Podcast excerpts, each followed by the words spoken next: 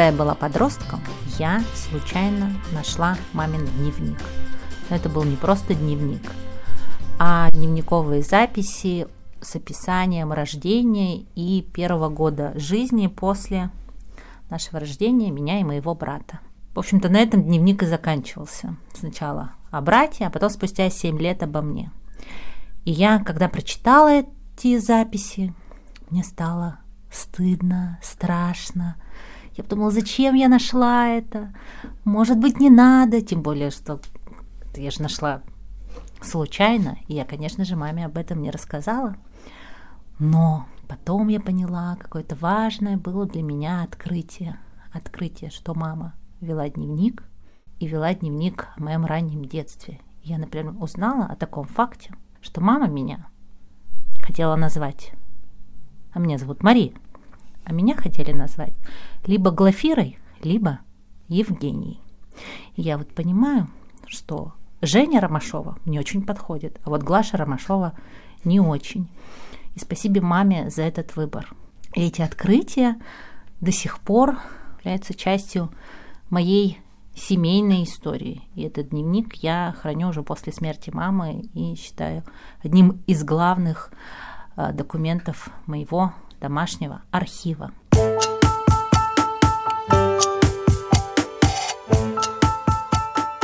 Да, здравствуйте.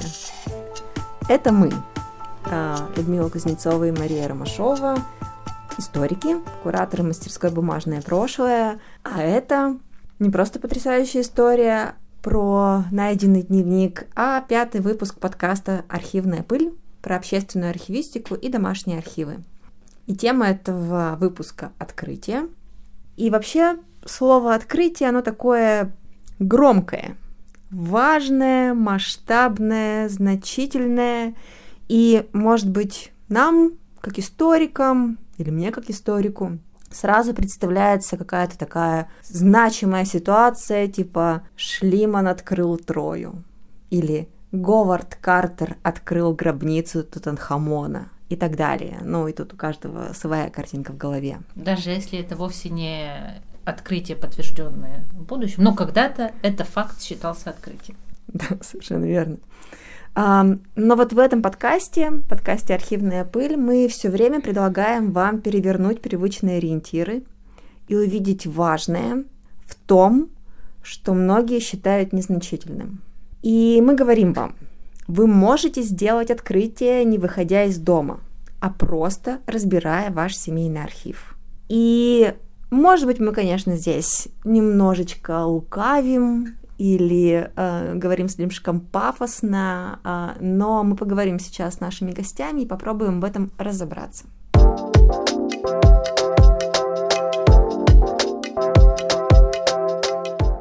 И в гостях у нас Татьяна Вострикова, директор Пермского краеведческого музея и обладательница интереснейшего домашнего архива. Добрый вечер. Добрый вечер. Итак, семейный домашний архив. Просто чуть-чуть коротко. Что это такое? А, давно ли вы начали его разбирать, собирать, а, искать семейные истории? Что такое домашний архив для меня? А, с момента, когда я стала участницей проекта «Бумажное прошлое», я вдруг осознала, что он у меня есть, Благодаря заданиям, которые мы выполняли с ребятами, я в этом убедилась и его систематизировала. История моей жизни такова, что часть жизни я провела в другой совершенно местности, в Самарской области, и я всегда помнила о том, что у папы есть огромный фотоархив.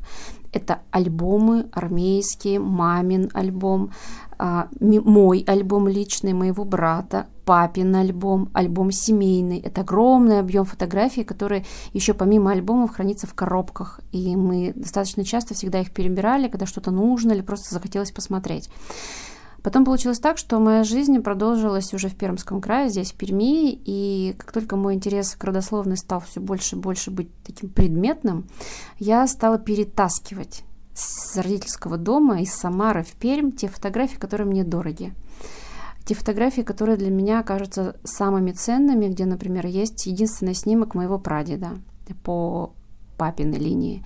Есть э, снимки моих близких родственников, бабушек, прабабушек, э, тетушек и так далее, которые мне важны почему-то вот здесь в руках держать именно в Перми. Это раз. Поэтому у меня есть теперь два фотоархива. Один, который храню я в Перми, второй огромный, который у папы там, в Самарской области.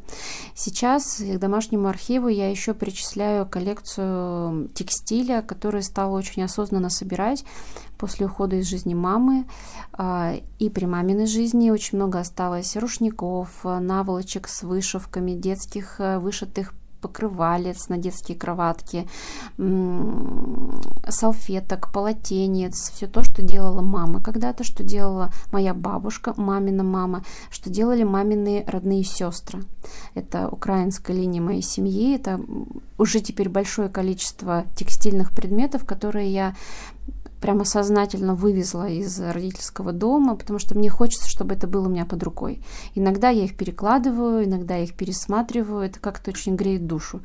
Поэтому это вот вторая очень такая ценностная для меня часть моего архива. Есть третья, которую я вот благодаря бумажному прошлому осознала, это те вещи, документы, которые свидетельствуют о современной истории моей жизни, дипломы, сертификаты, эм, корочки по охране плане труда, потому что это уже связано с моей профессиональной деятельностью и так далее. Сейчас мне кажется, что Сейчас я не осознаю, что это для меня какая-то ценность. Наверное, пройдут, пройдут годы, наверное, когда-то мои дети, дай бог, посмотрят на это и будут понимать, что мамка-то у нас ого-го.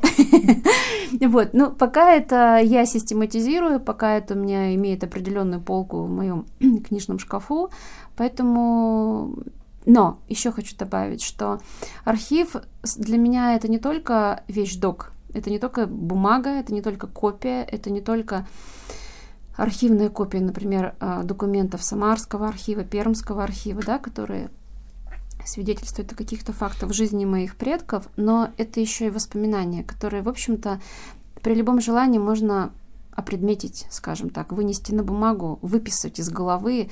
И это вот то, что, наверное, я начну делать в новогодние каникулы, потому что э, я вспоминаю, а воспоми... вернее так, у меня всплывают в памяти воспоминания дома, убранство дома моей бабушки. Дом уже не существует. Но в детских воспоминаниях есть этот интерьер, это ощущение вот такой прохлады летом, даже холода где-то. Это выбеленные подушки, это наперники, это подзоры на кроватях, то есть это аскетичность, это иконы в красном углу и так далее. Я это помню, но думаю, что чем дальше, тем больше будет жизнь, ритм жизни стирать какие-то нюансы, а хочется их запечатлеть, поэтому есть еще объем воспоминаний, которые я хочу вынести на бумагу, чтобы сохранить. Для меня это тоже важно. Татьяна, а скажи, пожалуйста, какое самое большое открытие ты для себя сделала в ходе изучения своего домашнего архива и каких-то генеалогических поисков, если оно есть самое большое или ряд открытий? Есть. Наверное, опытные исследователи, родоведы, генеалогии скажут, что какая ерунда, там ты развязала клубок семейной истории, которая отсылает к недавнему, в общем-то, прошлому. Это тема, связанная с раскулачиванием. Но для меня это ценность. Почему? Потому что случилось прозрение. Прозрение в чем? Когда-то в моей семье было глубокое убеждение, что мы ничего не найдем. Все погорело в церквях, ничего уже по крестьянской родословной не найти, кому это надо, кто бы это сохранял, вот это все было на слуху, было у меня в памяти из детства, было в осознанном уже таком юношеском, студенческом возрасте. Было такое убеждение, которое бытовало и у мамы в речи, и у папы, и у старших сестер маминых, что навряд ли что-то мы узнаем. А, а мы узнали. Поэтому для меня относительно недалекий период истории в моей семье сейчас настал настолько подробным, что у меня есть в руках архи- э, судебная справка судмедэксперта о состоянии здоровья моего прадеда. И по состоянию здоровья я могу даже немного сложить внешний образ, каким он был. Фотографий не осталось. Для меня это из разряда вау-открытия. Э, для меня было важным собрать всех бабушкиных сестер и понять, э, как так и почему их раскидала жизнь в пределах Самарской области и близ, близлежащих приграничных областей. многие не знали об этом, родственники, причем это не, не очень далекий период истории в нашей стране, страны, да, и в, в, в отдельной семье конкретной. Для меня сейчас это очень важные вещи, потому что мы смогли перешагнуть вот этот вот барьер убеждений, что ничего не найти, кому это надо, а теперь я знаю. Это с одной стороны. С другой стороны, большим открытием стало то, что вокруг есть на самом деле очень много добрых людей, которые просто потому, что у нас есть общий интерес к родословной, начинают тебе помогать.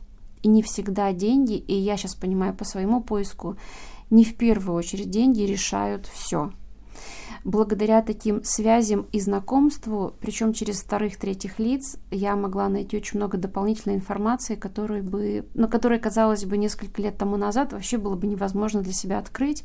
А благодаря людям, благодаря неравнодушному отношению к этой теме, у меня появилось очень много сведений, которые дали возможность приехать к потомкам сестер моей бабушки в Оренбургскую область, увидеть их вживую, с их слов понять, каким способом они оказались, часть из них в Пермском крае после раскулачивания, какие оказались в Оренбургской области и так далее. Это вот второе открытие, которое не характеризует копии какого-то архивного документа, а открытие в том, что есть добрые люди, готовые помочь. А из вещей, может быть, то, что открыла, и это оказалось чем-то невероятным. Невероятным из разряда потрясения это два дела архивных, которые хранятся в Самарском а, архиве. Это, это дело на моего прадеда, дело крестьянского поземельного банка. По сути, это целая папка, в котором хранится вся документация, подтверждающая факт выделения земельного надела моему прадеду, который переселился с Полтавской губернии в Самарскую губернию. Это договор, по большому делу, наверное, его можно сказать, аналог ипотечного договора, как бы сейчас мы это сказали, да, где написано, какой процент он должен выплачивать ежегодно, где есть, где приложены а, справки и карточки банковского служащего, который делал отметки, в какой период, с какими пенями оплачивал мой прадед земельный налог, где есть пометки банковского служащего, что мой прадед в срок, в какой-то год, а в какой-то не в срок, поставил саманную избу, сколько дополнительных аршин земли у него было, а, что он имел, сколько лошадей, сколько деревянных повозок, сколько инвентаря рабочего для обработки сельхозугодий и так далее. Это огромная папка, которую я еще даже, мне кажется, не осознал. Я ее всю прочитала, я ее всю выкопировала. Я сейчас занимаюсь тем, что я расшифровываю эти записи, делаю для себя такую сводную таблицу, такой таймлайн жизни моего прадеда здесь, переселившегося в Самарской губернии, правильно сказать, на протяжении совсем небольшого периода времени, там трех, максимум пяти лет, я по этим документам понимаю, какие у него были обязательства перед крестьянским банком поземельным, что он выполнил, что не выполнил, что он не мог выполнить, потому что случились войны, потому что случились ранения и его смерть, и как дальше. Вот эта вот земельная история, имущественная история в моей семье развивалась дальше. В какой-то степени это такой шок, это радость, опять-таки это разрыв шаблона, потому что никто даже не знал, что есть, что в Самарском архиве хранится целое дело.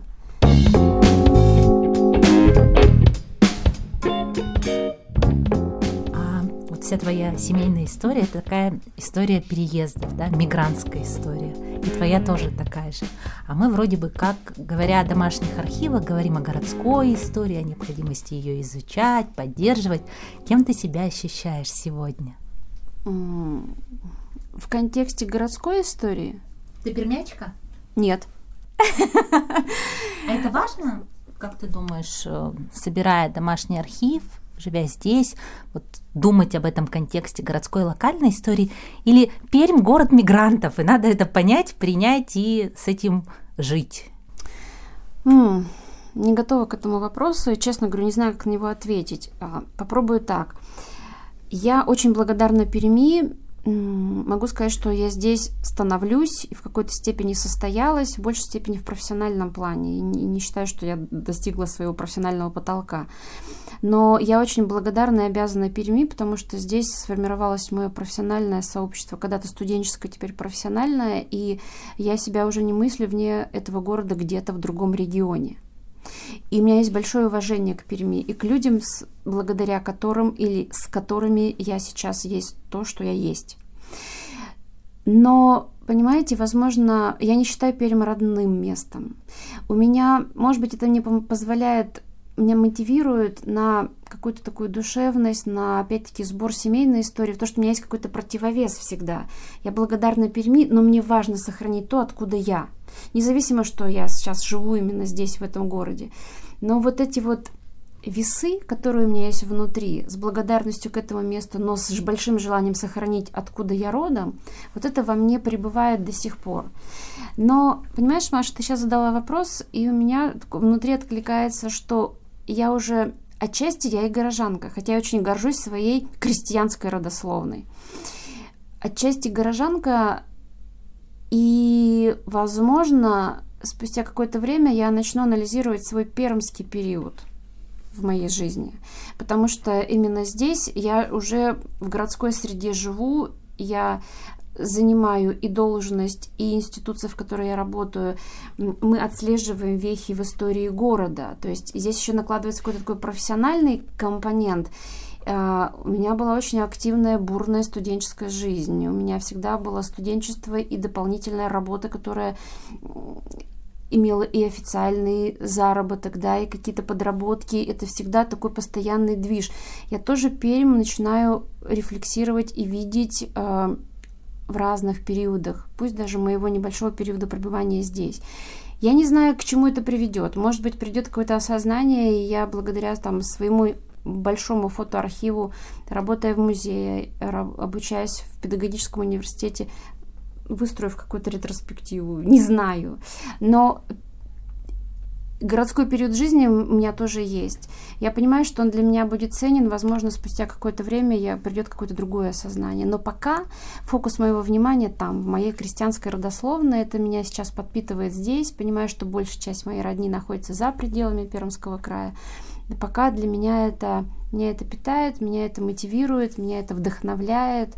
И я с точки зрения исследовательской больше там, чем здесь. Здесь мое настоящее. Здесь моя рефлексия относительно работы, успехов, результатов, удач, каких-то промахов. Это пока, может быть, не совсем осознанное время еще, вот с точки зрения комплектования, архивности и так далее. Может быть, совсем, совсем последний вопрос, очень короткий. Этот выпуск, этот подкаст про открытие, да? И мы говорим, что можно сделать открытие даже внутри своего маленького семейного архива. Но нужно ли нам ориентировать э, слушателей, что обязательно будет открытие? Или не в этом, или не в открытиях э, главный смысл? Или в открытиях? Вот такие вопросики у вас.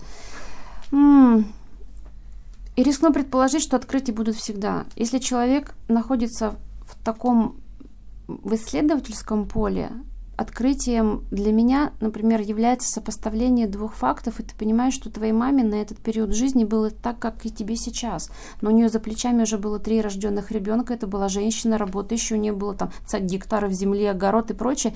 И ты начинаешь вдруг осознавать, какое было тогда время, какие люди ставили себе задачи, на что были способны и как они смогли а, на своих плечах выносить семью, детей, хозяйство. И ты, когда приходишь домой в какой-то момент, ну, чувствуешь себя таким расквашенным от того, что день был тяжелым, а когда ты задумываешься о тебе, что, что а, э, задумываешься о том, что есть вот это сравнение, ну, для меня это открытие.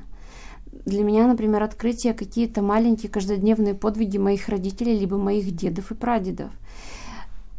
Если для человека ценно, а, корни, семейная история, если для человека цены родственные отношения и уважительные отношения к своим родным, мне кажется, однозначно будут открытия.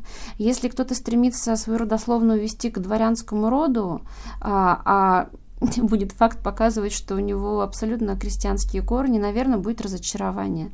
Вопрос, где фокус вашего внимания?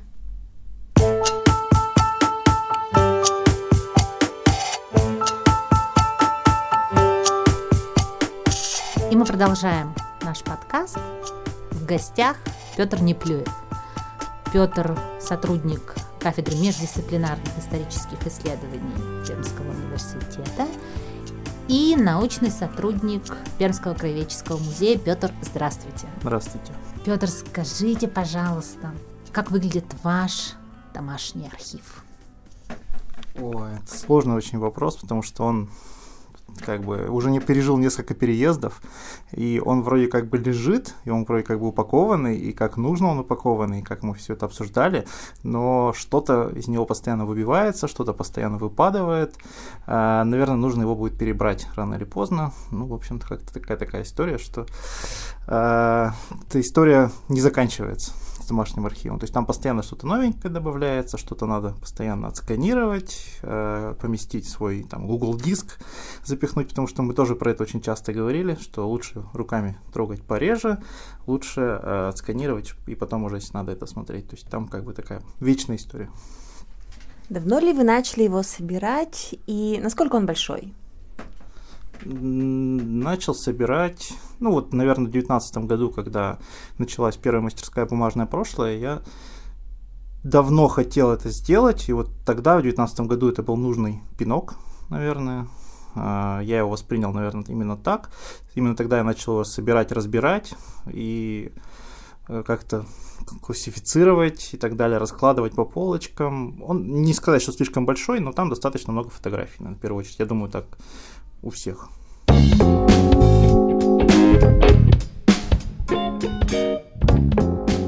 Тема нашего сегодняшнего подкаста – открытие.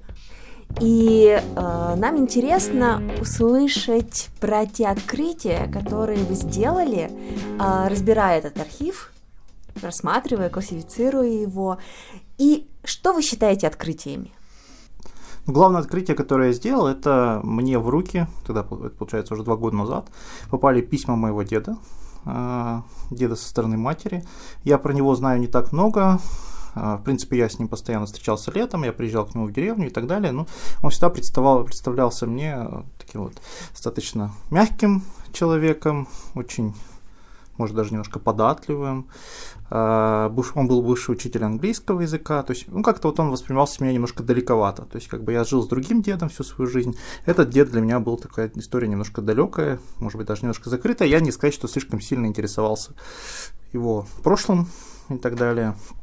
А тут, а, когда я стал собирать свой домашний архив, когда мы начали готовиться к выставке бумаж... ну, по бумажному прошлому, по-моему, прямая речь, да, называлась, а, я попросил маму, что давай ты мне что-нибудь про другого деда расскажешь, потому что про первого я знаю все со стороны отца, а про твоего я знаю очень-очень немного. И она неожиданно мне говорит, а у меня вот есть, оказывается, такие письма. А, писем там было штук 30, ну, плюс-минус. Э, письма эти писал мой дед в 66-м, по-моему, до 70-го года своей жене. А, тогда она была еще очень-очень молодая, моложе, чем он. Сам он буквально недавно закончил наш ПЕД а, по специальности учитель английского. Они поженились. А, ну, так как он был выпускником ПЕДа, ему пришлось, как, сколько-то лет он должен был отработать. Посылали его ну, различные, по сути, ну, в каком-то смысле глухие деревни. Вот. А, жилье давали, но жилье было, судя по письмам, плохое, грязно, не очень обустроено, туалет на улице, и он свою жену брать туда не хотел. У них была, в принципе, какая-то, видимо, квартира, какое-то жилье здесь, в Закамске, то есть она оставалась здесь, он на всю неделю уезжал туда. А, приезжал домой только на выходные. То есть, и все равно понятное дело, что вот он только-только женился, только-только по сути, такие молодожены, он по ней очень сильно скучал. То есть он ее, оказывается, очень сильно всегда любил, и он ей писал письма. То есть вот он уезжает на, на 5 дней, и он практически каждый день пишет письма. Самые разные. Там рассказывает о своих делах, о какой-то своей жизни, что у него происходит. При этом постоянно везде прокрадывается идея, что как он ее сильно любит, как он без нее жить не может, как он без нее скучает. К сожалению, я не знаю, какие были ответные письма они не сохранились. Но сам факт, что письма, которые дед писал моей бабушке, она их все сохранила, все эти там, 30 с чем-то штук, она их все сохранила, и они, получается, прожили, сколько уже, 50, 60 почти лет, э, дошли до нас, и, в общем-то, я их получил. То есть, видимо, для нее эти письма были очень важны. Все, как минимум 50 лет она их хранила. А письма, которые она ему присылала, не сохранилось ни одного. То есть он, в общем-то, видимо, немножко так э, халатно к ним отнесся. Вот. И для меня, это, для меня это было на самом деле очень большое открытие. В этих письмах я узнал человека совсем другой стороны. То есть э, обычно вот как мы знаем человека, как он общается с нами. Тут в письме я узнал, как он общается со своей женой, когда он был молодой. Это совсем другой человек, которого я знал. То есть абсолютно. Для меня это очень большое открытие. Я к нему стал ну, немножко по-другому относиться. К тому времени, как эти письма начали мы с, и на выставке делать, он буквально за год до этого умер, что ли, и как-то я уже даже с ним, мог, с ним не мог про это поговорить. Поэтому ну, такое вот открытие, да, было очень познавательно. А как-то оно на вас повлияло? Ну вот буквально, может быть, это что-то даже изменило в вашем ну вот настоящем отношении или поведении или еще в чем-нибудь? А увидели ли вы в этой переписке себя как внука? Ну, у меня всегда, вот если на второй вопрос отвечать, у меня всегда было такое ощущение, что я многое, что как раз от того деда э, подчеркнул. Потому что мой первый дед со стороны отца, он такой технарь, жесткий, достаточно властный человек, всю жизнь начальник большой, э, на пносе, в общем, такой вот достаточно серьезный человек. Второй дед, он более мягкий, гуманитарий, очень хорошо знает английский, но это я по себе тоже знаю, то есть это про меня тоже можно сказать. Вот, и я, наверное, себя в нем тоже вижу. То есть я вижу их обоих в себе, но вот часть его в себе я, наверное, увидел. То есть я тоже внутри, то есть такое вот ощущение, ну, не знаю, по, очень похожести, да. То есть я бы, может быть, если бы я те 60 лет назад жил, я, может быть, то же самое делал. Но изменило, правда, это как-то что-то в вас настоящем? Ну, в каком-то смысле, может быть, я стал немножко ближе к семье моей матери, потому что так получилось по независимым обстоятельствам, что я, в общем-то, с ними, с мамой не жил практически никогда. То есть вот они с отцом жили э, в другом районе города, а я жил в индустриальном, потому что ну, там был очень удобный детский сад. У меня дед на Пносе, отец на Пносе, дали детский сад в индустриальном районе, который вот на Пносе, э, относился к Пносу. И я, в общем-то, жил с бабушкой, с дедушкой, чтобы было близко в детский сад ходить. Я с мамой не жил, с отцом практически не жил. И вот письма, вот эти вот в том числе, приоткрыли для меня завесу вот той части моей семьи. Э, лучше и ближе я их узнал наверное, не могу сказать, что это кардинально сильно что-то поменяло, поменяло, поменяло мое мировоззрение, но опыт достаточно интересный.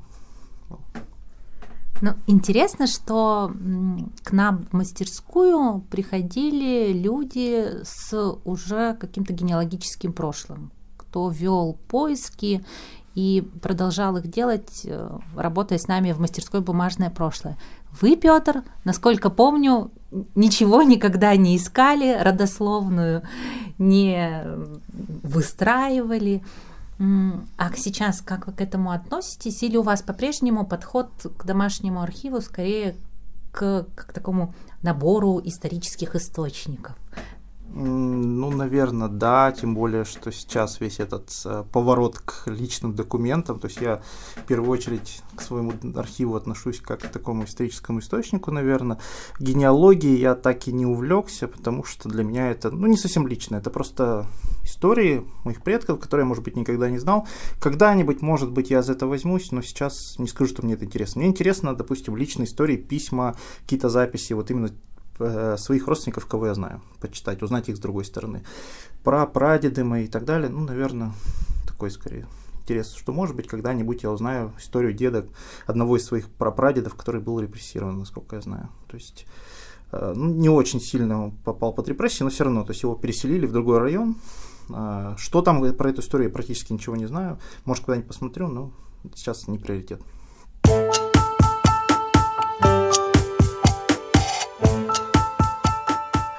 Скажите, пожалуйста, а вы сами ведете дневник?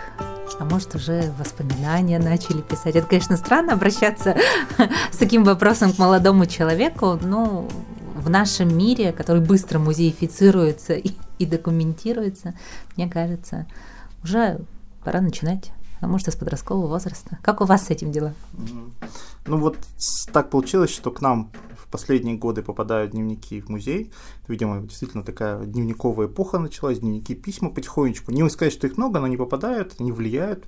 Я читаю, очень интересно. Э, хочется создать что-то самому, то есть я даже Петербурге, получается, был в ноябре, купил себе такую большую толстую тетрадь, чтобы начать. Ну, сами понимаете, что как бы времени нет. Но я думаю, что я с Нового года себе дам такое указание, что надо хотя бы там 2-3 э, раза в неделю какую-нибудь запись оставлять, что основное произошло, потому что действительно хочется э, что-то такое сделать. Опять же, может быть, это немножко так э, самовлюбленно звучит, но читал я где-то такую статус, что дневниками занимаются те, кто хочет рано или поздно начать писать. Вот я, у меня как бы такая идея уже лет пять в голове сидит, я думаю, что, может быть, стоит попробовать, из этого что-то получится. Ну, посмотрим. Эм, Петр, вот наш подкаст этот про открытие. И мы как будто бы говорим, что э, в каждом семейном архиве, в каждом домашнем архиве можно сделать какое-нибудь открытие, маленькое или большое. Но, может быть, так ли это, как вы думаете? Или, может быть, мы зря это говорим? Может быть, мы зря люди, людям обещаем открытие, а это вообще не обязательно содержится в каждом семейном архиве? Нет, мне кажется, открытие есть в любом архиве абсолютно. Узнать что-то о своем отце, матери, бабушке, дедушке, про бабушки, дедушки, что-то новое, это уже открытие. В любом случае узнаете, узнает человека совсем другой стороны. И это, ну, это такой очень интересный опыт. То есть я не знаю, кого для кого-то это прям такой вот душераздирающий, может быть, опыт, что-то такое. Для меня так не было, но это очень познавательно, это очень увлекательно, это, по сути, в каком-то смысле похоже на такую детективную историю, может быть. То есть вот когда те же письма я читал, мне всегда было интересно, что там дальше. То есть вот читаешь это письмо, и, и там проходит сколько-то месяцев, видимо, может быть, не все письма сохранились, читаешь и пытаешься угадать, соединить улики, может быть, какие-то, понять, когда это было написано. Не на всех письмах есть дата, какие-то события пытаешься отнести, там, например, в одном письме упоминается чемпионат, какой-то из чемпионатов то ли мира, то ли Европы по футболу, и по нему я понимаю, что это там 68-й год, по-моему, письмо, еще что-то, это, это здорово, это классно. Это вот когда ты это читаешь, это шикарно. То есть это очень увлекательно, то есть я никогда не думал про дневники именно с этой стороны, пока в мастерской не начал заниматься, по сути, вот когда в 2019 году. После этого в музей к нам попадают дневники. Раньше я бы, скорее всего, просто обработал, занес бы там, не знаю, э, размер, из чего он сделан, попытался бы определить датировку и, скорее всего, забил бы. Сейчас я эти дневники читаю, я их стараюсь расшифровать, то есть я их набиваю, надеюсь, что когда-нибудь мы что-нибудь с ними в музее у нас сейчас сделаем. То есть дневники это всегда открытие здоровское.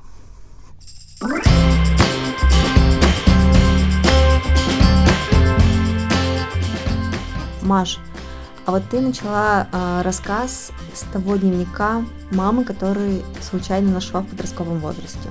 А, и тогда это стало открытием. А сейчас это по-прежнему для тебя открытие? Как ты изменилось твое отношение к этому? Как ты вообще сейчас взаимодействуешь с этим дневником? Сейчас это, конечно, в первую очередь для меня память о маме. Тогда это было такой проступок, что я прочитала чужой дневник, который принадлежал живому человеку. А сейчас это, конечно, память о маме. И я читаю это все и понимаю, с какой любовью мама вела этот дневник. И это, конечно, для меня точно такое же открытие. Но только сейчас я, наверное, себя уже ощущаю, наверное, так же, как мама тогда, когда писала этот дневник.